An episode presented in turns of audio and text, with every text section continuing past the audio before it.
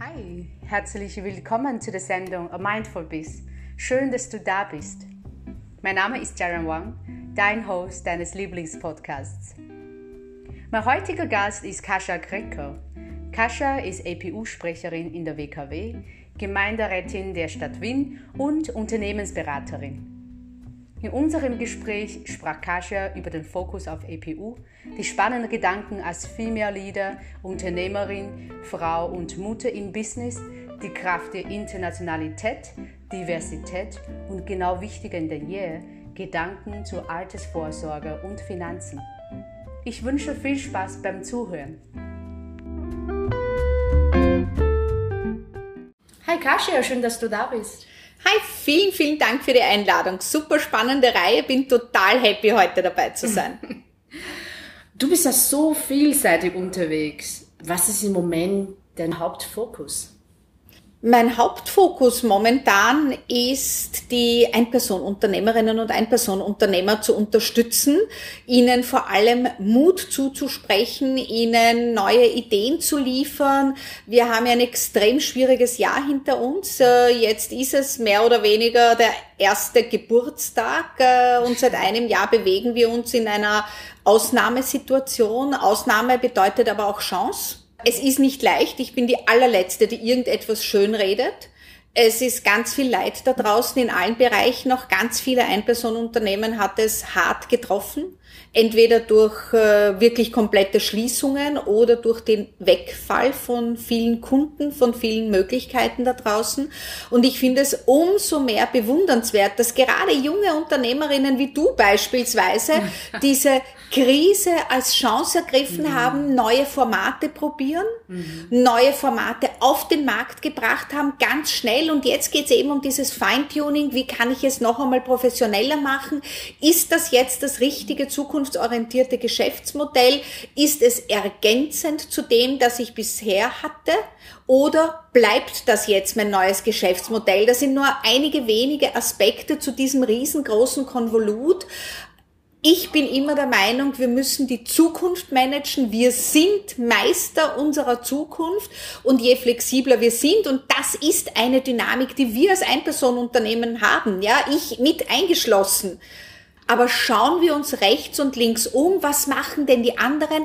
Durchaus auch in anderen Branchen, was davon können wir für uns adaptieren, wie unsere Geschäftsmodelle zukunftsorientiert aufbauen. Diversity oder deine Gedanken über, was wir alles gemeinsam schaffen können, diese lösungsorientiert und zukunftsfokussiert Gedanken, absolut bewundernswert. Wie können wir eigentlich noch besser in der Zukunft gemeinsam schaffen? Ich glaube durch diesen äh, Austausch durch das stetige sich miteinander vernetzen. Weg von dem, äh, das kann ich nicht, weil die hat's leichter, weil die hat's besser, weil die hat mehr Förderungen, weil die hat den besseren Mann und der oder der hat die Frau, die ihm den Rücken frei hält. Alles nicht relevant. Es geht darum, gemeinsam zu wachsen. Dieses Gemeinsame habe ich sehr wohl das Gefühl, dass es in dieser Krise wieder hervorgekommen ist. Es ist nicht das Hinhauen und ein Jahr damit verbringen, sich selbst zu erklären, weil setzen wir bei uns selbst an. Ich muss mir selbst nicht erklären, warum es dem Nachbarn besser geht. Ich kann vom Nachbarn mir abschauen, was er macht und versuchen, es für meinen Bereich zu adaptieren und noch besser zu machen. Ich glaube, das ist dieses Gemeinsame.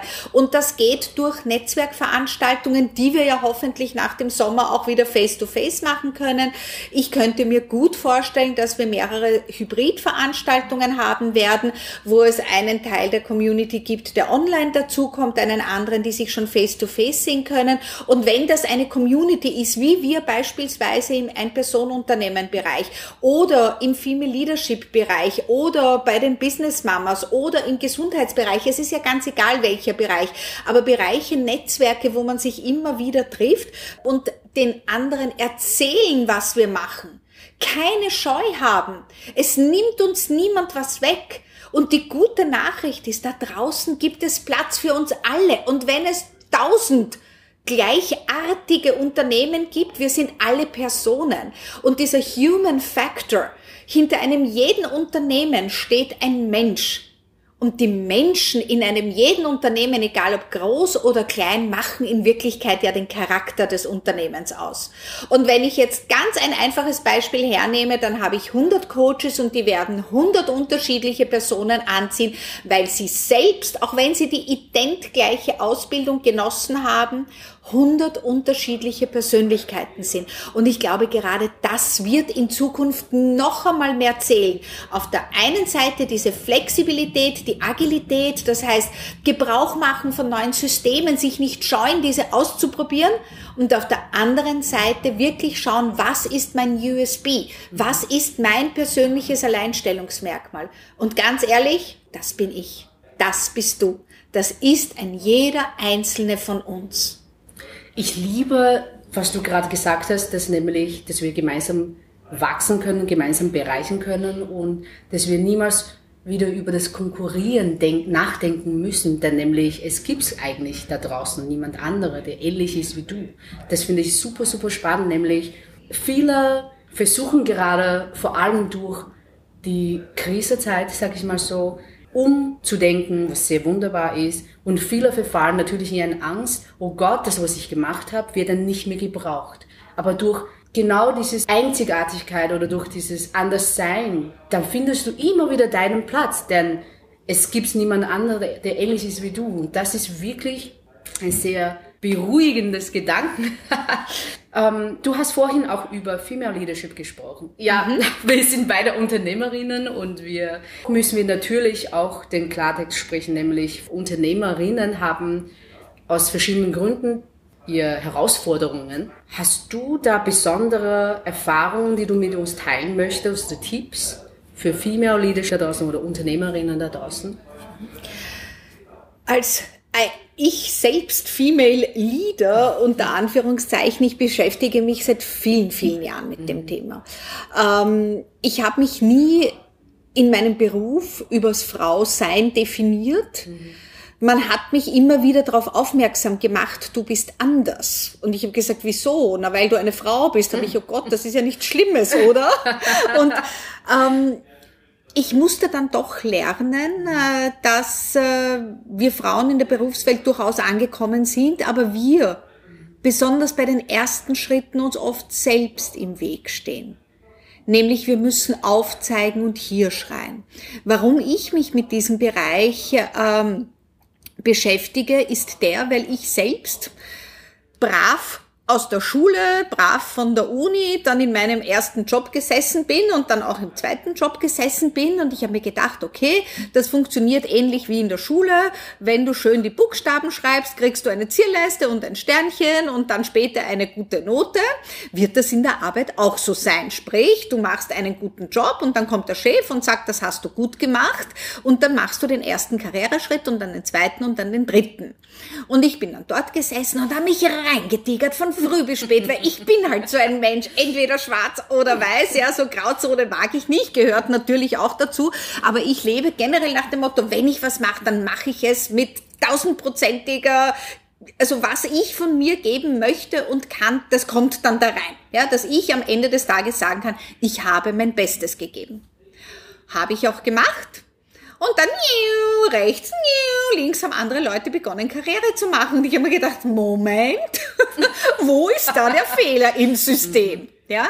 Und der Fehler im System war nicht einmal so sehr, dass ich eine Frau bin, weil es haben auch andere Frauen Karriere gemacht, sondern der Fehler im System war der, dass mir niemand gesagt hatte und ich ein Zettel gebraucht habe, bis ich es bemerkt habe, dass ich die Hand heben muss um zu sagen, ich habe Interesse, den nächsten Schritt zu gehen.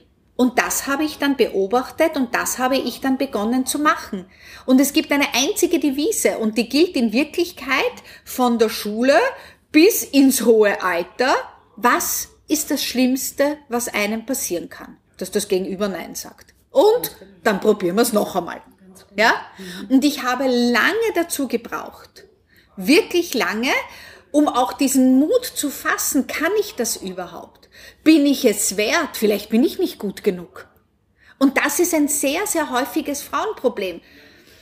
Bevor ich mich da jetzt bewerbe, mache ich noch einen Kurs. Wir sind ja Fortbildungskaiserinnen. Ja, da kann man nicht einmal mehr Königinnen sagen, man muss Kaiserinnen zu uns sagen. Ja?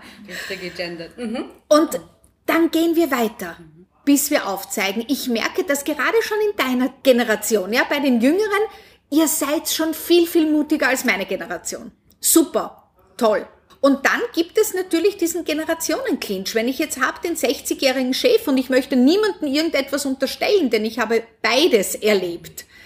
Und dann habe ich den 25, 30-jährigen jungen Menschen, der beginnt zu arbeiten der sagt dem Chef, er will Work-Life-Balance. Ja, ich meine ganz ehrlich, der Chef hat weder seine Frau gesehen noch die Kinder aufwachsen gesehen, hat Tag und Nacht im Büro verbracht. Ja, jetzt auf einmal erklärt man ihm, dass Großraumbüros modern sind. Ja, wobei er sein Leben lang auf dieses Einzelzimmer hingearbeitet hat, hat seine Familie nicht gesehen, keine Hobbys gehabt und jetzt kommen junge Menschen daher, frisch von der Uni und rennen von Work-Life-Balance. Die sollen einmal was arbeiten. Ja, ist jetzt alles überspitzt formuliert, aber ja. Gedanken, die durchaus in der einen oder anderen Form und Variante in mehreren ja. Hinterköpfen herumschwirren. Mhm. Und da gilt es, diese Brücke zu bilden.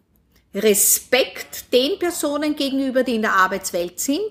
Respekt den jungen Menschen, die neue Ideen mitbringen. Denn ganz ehrlich, ich habe meine Arbeit noch, meine Masterarbeit auf der Schreibmaschine geschrieben, ja? Undenkbar heutzutage. Mhm. Ihr habt die Tools.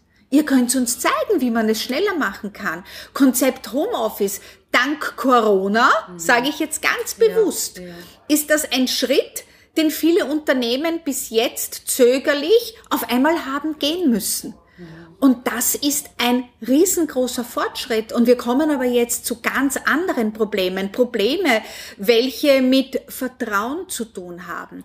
Und da sind wir Frauen wiederum diejenigen, die wunderbar hineinpassen, empathisch. Und wir haben diesen Drang, immer beweisen zu wollen, beweisen zu müssen. Und das ist wunderbar. Was wir Frauen aufhören müssen, ist mit den Zickenkriegen. Ja, und ich weiß, das klingt auch ganz brutal. Aber wenn ich jetzt auf mich schaue, ich habe nie Probleme gehabt mit Männern, die gegen meine Karriere gearbeitet haben. Ich habe viel mehr Probleme gehabt mit anderen Frauen, mit Eifersucht. Du bist so dünn, weil du isst nix. Okay, wenn du meinst. Ja, du hast es ja gut, weil du hast einen Italiener als Mann. Okay, wenn du meinst, ja. Ich schätze mich glücklich und mein Modell Leben Kascha passt aber ganz genau auf mich. Und wenn ich vielleicht dich reinquetschen würde ins Korsett, Korsett Mama Kascha, würdest mich fragen nach fünf Minuten, geht's noch? Ja?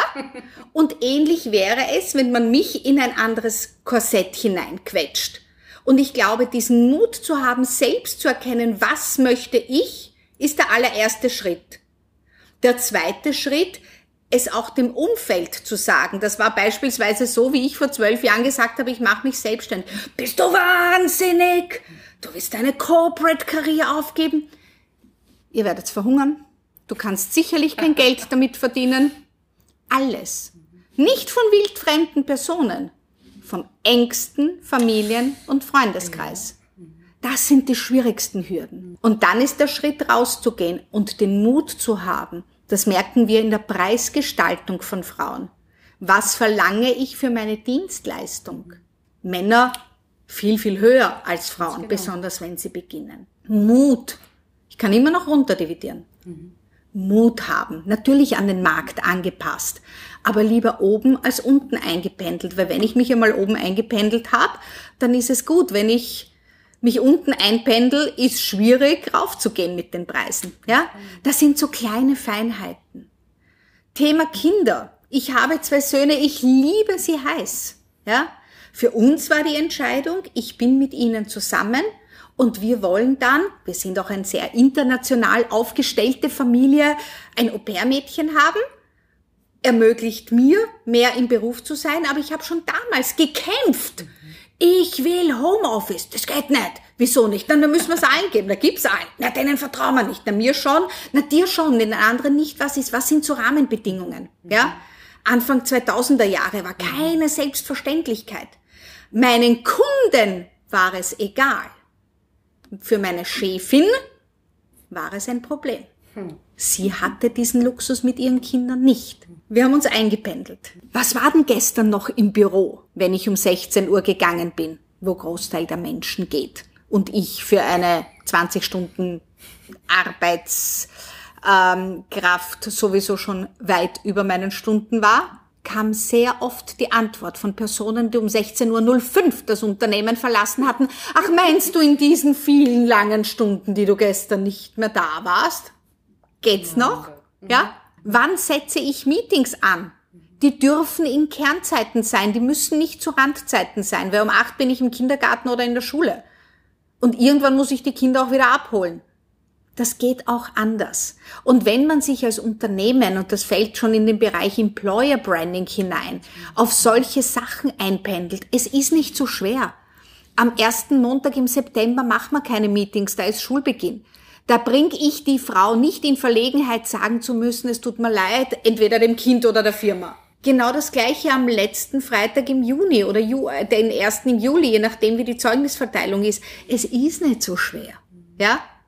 Man darf bestimmte Großmeetings, muss man nicht in den Semesterferien ansetzen, ja. Das ist ja nicht so, dass die ganze Zeit was ist, aber wenn man das berücksichtigt, kriegt man so viel mehr von den Mitarbeiterinnen und auch Mitarbeitern. Und ich glaube auch ein großes Konzept. Wir müssen weg von dem Gedanken, dass Kinder ein Frauenproblem sind. Oh Gott, ich liebe das Thema. Ja. Denn Kinder sind erstens einmal überhaupt kein Problem, ja.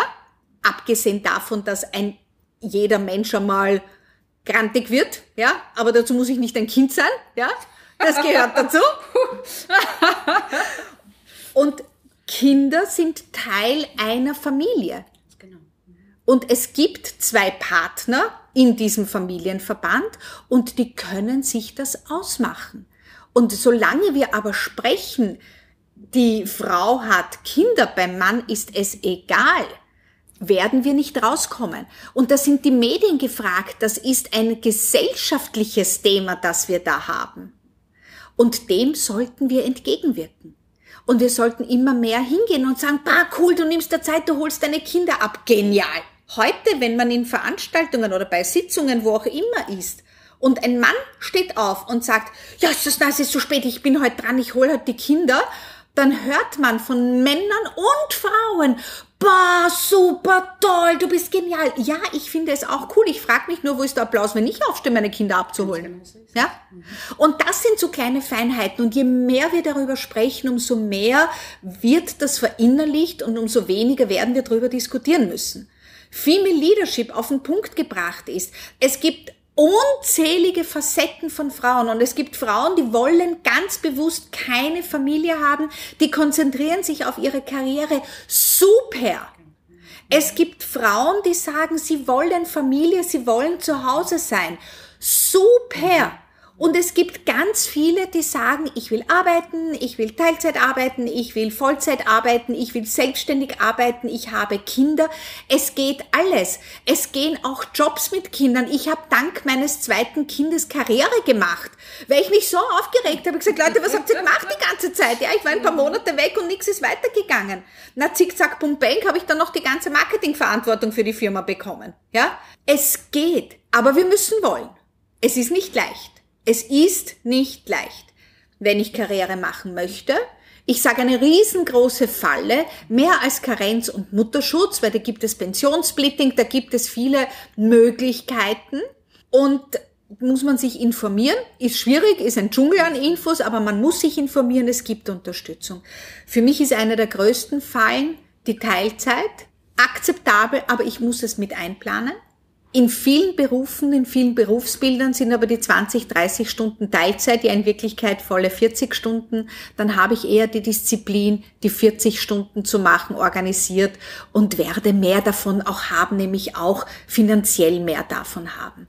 Aber in Wirklichkeit ist es egal was. Ich muss einmal wissen, was ich möchte und ich muss dann dafür sorgen, dass diese Rahmenbedingungen für mich auch wirklich passen. Ich muss auch den Mut haben und genauso wie die Kinder in der Schule einen Stundenplan haben, ich einen Stundenplan für mich selbst. Denn natürlich dem Zufall etwas überlassen, wenn man eine große Karriere anpeilt oder auch eine kleine Karriere.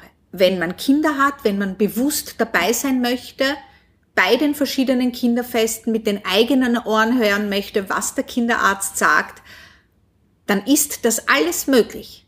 Aber es ist mit Disziplin verbunden. Das heißt Mut und Disziplin gekoppelt zu den eigenen persönlichen Wünschen das sich vernetzen und andere Frauen bestärken, das sind für mich so diese Grundzutaten, damit wir rausgehen. Ich war lange eine Gegnerin der Quote, weil ich mir gedacht habe, ich will nicht eine Quotenfrau sein. In der Zwischenzeit hat sich jetzt meine persönliche Meinung nicht wirklich geändert, weil ich will immer noch keine Quotenfrau sein, weil ich will dafür geschätzt und genommen werden für bestimmte Positionen, was ich kann. Aber ich habe gelernt und wirklich gesehen, bewusst gesehen, dass die Quote hierbei ein Instrument ist, welches dieses 100 Jahre eingefahrene System aufknacksen kann. Und deswegen sage ich, ja, danke, nehmen wir die Quote an in den großen Unternehmen, aber es liegt dann an uns, auch wirklich es zu zeigen, weil es hat immer wieder gibt es Situationen, egal ob es jetzt für eine Podiumsdiskussion ist oder für eine ausgeschriebene Stelle, wo sich immer noch viel zu wenige Frauen bewerben. Und da liegt es an uns, dass wir die Hand heben, dass wir es uns selbst zutrauen, dorthin zu gehen. Und dass wir das dann auch machen. Weil das Schlimmste, was passieren ist, dass sie uns sagen, nicht gut gemacht, okay. Aber wir haben die Chance ergriffen und genau darum geht es. Chancen ergreifen und zu sich selbst, zu seinen eigenen Zielen stehen. Ich finde es wirklich extrem inspirierend und vor allem wichtig, dass wir definitiv auch noch eine eigene Staffel diesbezüglich machen werden. Super spannend ist natürlich auch Gesundheit, Pension und wie wir das dann vorausdenkend handeln können. Ich nehme einfach mal mich selbst her. Ich habe echt für lange Zeit nicht um solchen Themen gekümmert, bewusst, weil das mir noch zu früh ist. Also ich denke dauernd, okay, ähm, über das Pension zu sprechen oder über was in der Zukunft sein könnte, da rede ich nur, wie man was kreieren kann, wo man es aufbauen kann. Aber Vorsorgen, und heute weiß ich, das ist eigentlich ein komplett falsches Denken und es gilt wirklich frühzeitig behandeln. So wie eine Krankheit frühzeitig behandeln. So, hast du da konkrete Tipps und Ideen für uns? Und warum sollen wir das machen? Wie können wir das früher, sogenannt für uns, vorsorgen? Mhm. Also da darf ich dir vielleicht einen Gast auch empfehlen, nämlich äh, die Frau Dr. Barbosch, äh, Marietta. Ich, bring, ich finde, sie bringt es auf den Punkt. Ja. Mhm Gerade Finanzsachen bin ich absolut keine Expertin. Ich kann nur bestärken, was du gesagt hast. Wir denken nicht dran. Wir wissen, irgendwann gehen wir in Pension. Wir wissen, es gibt irgendeine Art der Pension vom Staat. Wir haben einmal davon gehört, man kann in eine Pensionsvorsorge auch noch zusätzlich äh, hineinzahlen, so wie es halt private Krankenversicherungen gibt, private Unfallversicherungen und Wohnungsversicherungen und alles mögliche Versicherung, gibt es dann auch verschiedene Varianten für die Pension vorzusorgen. Jetzt ist eher, wenn man jung ist, äh, dann denkt man eher, okay, will ich mir Eigentum leisten, ja oder nein? Bausparvertrag, was kann ich machen? Geld, Geld zum Leben, ja? Und die Pension ist uns ja in jungen Jahren sowas, das ist so so Lichtjahre entfernt, ja, also dass man gerade mal das Wort buchstabieren kann, aber sonst sich nicht wirklich was anfängt mit dem Thema. Ähm, es ist auch okay so. Wir wollen ja leben und nicht ein Leben lang arbeiten, damit wir dann hoffentlich in der Pension leben können. Ja, das ist auch noch zu weit mhm. weg. Aber einen kleinen Teil davon von Anfang an zurücklegen. Einen kleinen Teil, der nicht wehtut. Und wenn man jetzt in einem Job ist, dann kann man sich höchstwahrscheinlich erlauben, und wenn es 20, 30, 50 Euro im Monat sind, in die Pension zu investieren.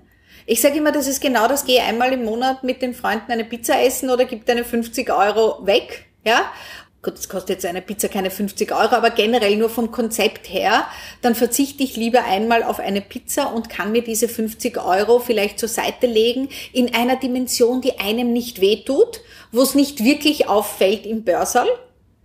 kann aber ganz, ganz viel in Zukunft bewirken. Und es ist auch mit 50 nicht zu spät. Ja, für die Pension vorzusorgen. Und natürlich hat es dann keinen Sinn mehr oder nicht viel Sinn, 50 Euro im Monat zu investieren, da muss man dann höchstwahrscheinlich 500 Euro im Monat investieren. Und das ist natürlich für die meisten Gehälter eine sehr, sehr hohe Summe. Ja? Also da muss man sich ordentlich was abzwacken und dann ist es halt eine Rechnung, Will ich das, will ich nicht? Welche eigene Disziplin habe ich überhaupt mit Geld umzugehen? Ich persönlich würde mir ja wünschen, dass bei uns in den Schulen dieser gesamte Bereich Wirtschaft, Finanzen wirklich mit integriert wird, ja. Wir kriegen tolle junge Leute raus aus den Schulen, äh, ob das jetzt AHS ist oder HTL ist, wie auch immer. In der Hack ist höchstwahrscheinlich, das sind die einzigen äh, bei den Handelsakademien oder mh, bei den, bei den Vienna Business Schools, ähm, wo, wo ein bisschen ein Gespür schon auch für Wirtschaftszahlen mitgegeben wird. Aber im Großen und Ganzen, die jungen Leute werden ins Leben entlassen und keine Ahnung haben, äh, wie sie mit Geld umgehen sollen. Ja? Und dort gehört das verankert. Dort gehören für mich die Wichtigkeit von Unternehmen verankert. Dort gehört für mich die Wichtigkeit von, wie kann ich Geld sparen? Wie kann ich richtig mit Geld umgehen? Das gehört für mich wirklich in die Schule. Und das ist wirklich dieses von Anfang an lernen. Weil wenn ich das in der Schule gehört habe und von Anfang an weiß, ja, ich gebe mir 50 Euro zur Seite und dann kann ich immer noch entscheiden, sind 30 Euro fürs Leben und 20 Euro für die Pension, das heißt für den nächsten Teil vom Leben, für den Unruhezustand, wie ihn viele gerne, weil wir dürfen das ja auch nicht vergessen. Viele von uns werden viel, viel älter als noch unsere Großeltern. Warum? Na, weil wir eine tolle Medizin haben, weil wir auch schon ein ganz anderes Bewusstsein haben zum Thema Sport, zum Thema Ernährung. Immer noch nicht genug, ja. Aber wir werden ganz einfach älter. Das heißt, von Pensionsantritt bis zum Ende ist sehr oft noch, und das ist schön, eine lange Phase gegeben. Und damit wir die genießen können, und das muss langsam erst reinsickern. Und wenn wir beginnen, wirklich von klein auf damit umzugehen, haben wir natürlich einen Wettbewerbsvorteil denen gegenüber, die einmal mit 30, 40 das erste Mal das Wort Pension aber ja, hey, du bist dahin, wer weiß. Ja, und damit mhm. ist das Thema auch schon wieder für die nächsten zehn Jahre abgehandelt. Da gehört ganz, ganz viel gemacht. Dieses Vorsorgen, den Gedanken mitzugeben und nicht immer über die böse Finanzwelt zu sprechen, nicht immer über die, naja, bis dahin ist es noch so weit und auch nicht über das Konzept, na, das ist nur was für die Reichen, denn nein, es ist für jeden da. Und ganz nach dem Motto, ein jeder Groschen ist es wert, richtig investiert zu werden. Denn natürlich, es kann uns niemand die Garantie geben was morgen passiert. Es kann uns auch niemand die Garantie geben, dass wir dann wirklich gesund noch 30 Jahre in der Pension leben oder länger. Die Garantie kann uns niemand geben. Deswegen sage ich, ja, wir müssen jetzt leben. Mit diesem kleinen Haucherl Vorsorge. Und die ist in der eigenen Wahrnehmung meines Körpers, meiner Gesundheit, der Prävention generell und auch der finanziellen Vorsorge. Aber wie gesagt, da meine größte Empfehlung, die Frau Dr. Barbosch, die von der Damensache, die macht das fantastisch. Sehr gut. Wir werden auch zu dem Thema Geldbildung und ähm, mein persönliches Interesse ist auch in Richtung emotionaler Bildung, auch in der Schule. Wir werden auch noch eine eigene Staffel machen, nämlich wir fokussieren ich schon seit längerem äh, immer auf äußere Erscheinungen, äußere Kreationen, was sehr wichtig sind, auch für uns, für jeden, für alle Branchen. Aber es ist auch Zeit, dass wir wirklich nach innen gehen und um für uns zu schauen, für uns zu sorgen, vorzusorgen. Und äh, in diese Richtung werden wir auch sicher gerne noch eine eigene Staffel produzieren. Noch zu guter Letzten.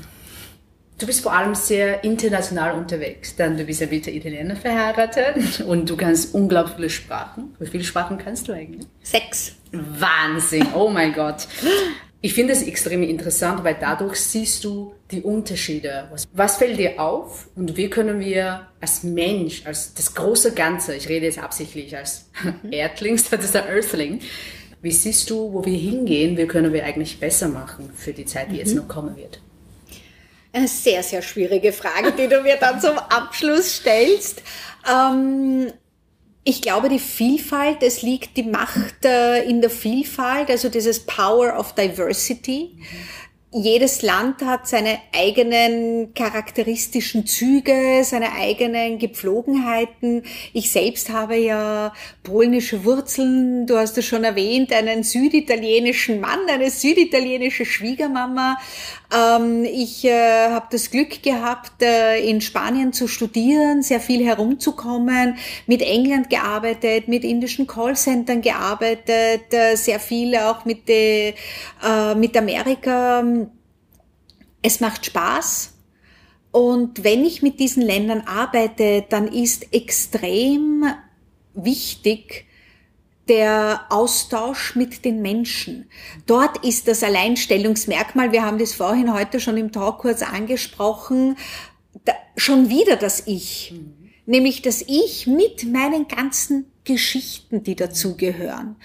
Ich habe meine lustigsten Geschichten, ja. Ich habe äh, kurz, also zwischen Studium und, und Master-Doktoratstudium, habe ich in Frankreich ein Jahr gearbeitet, bei Otis Aufzügen. Äh, das heißt, eine Frau, eine junge Frau in der Technik.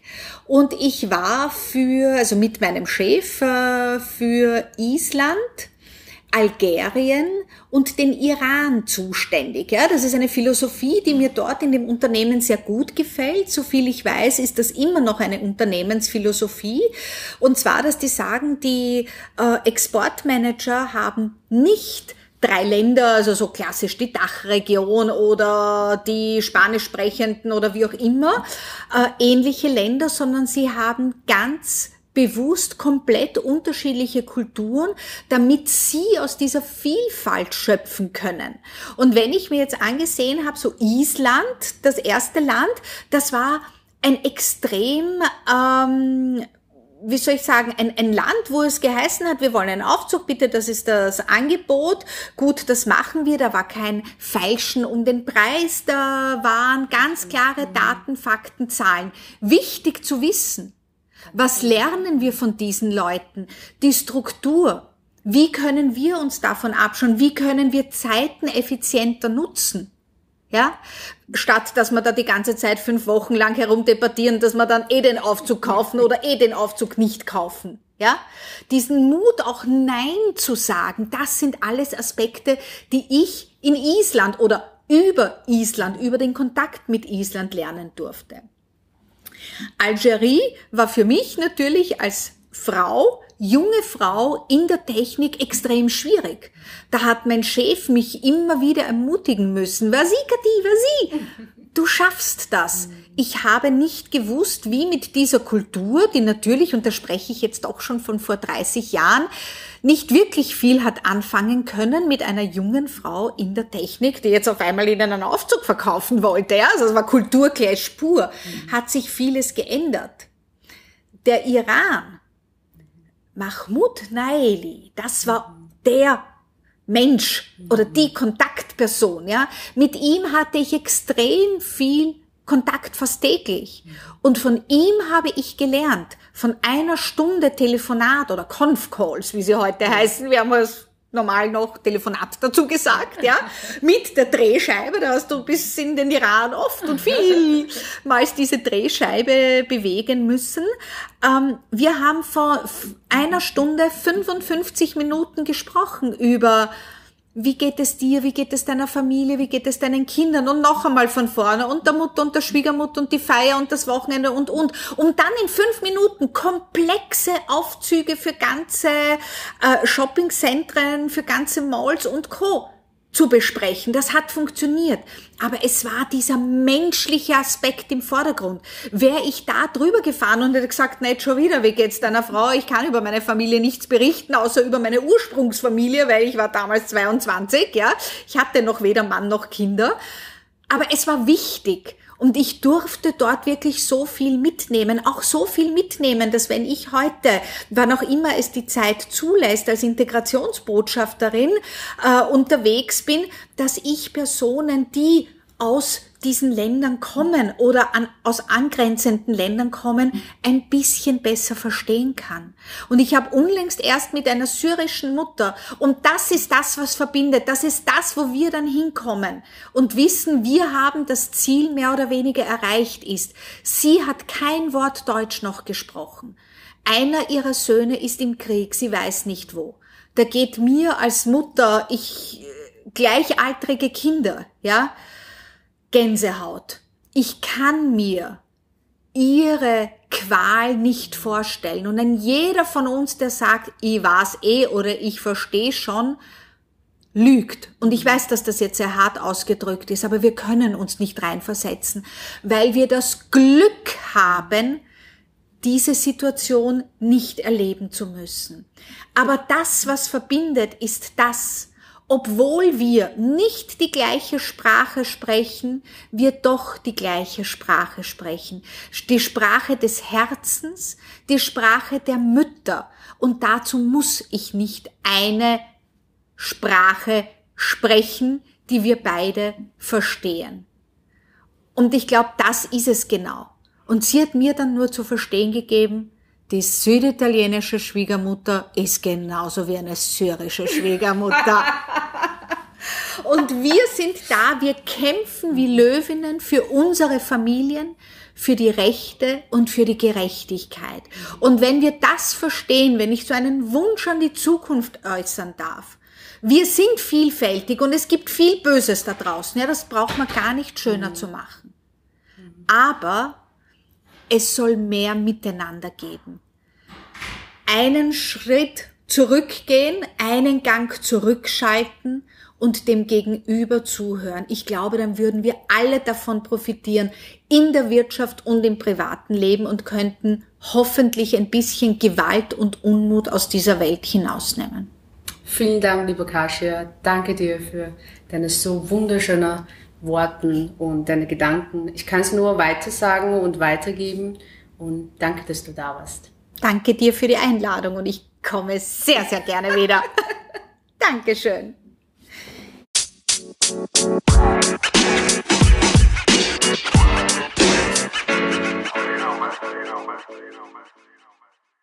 Das war unsere heutige Folge.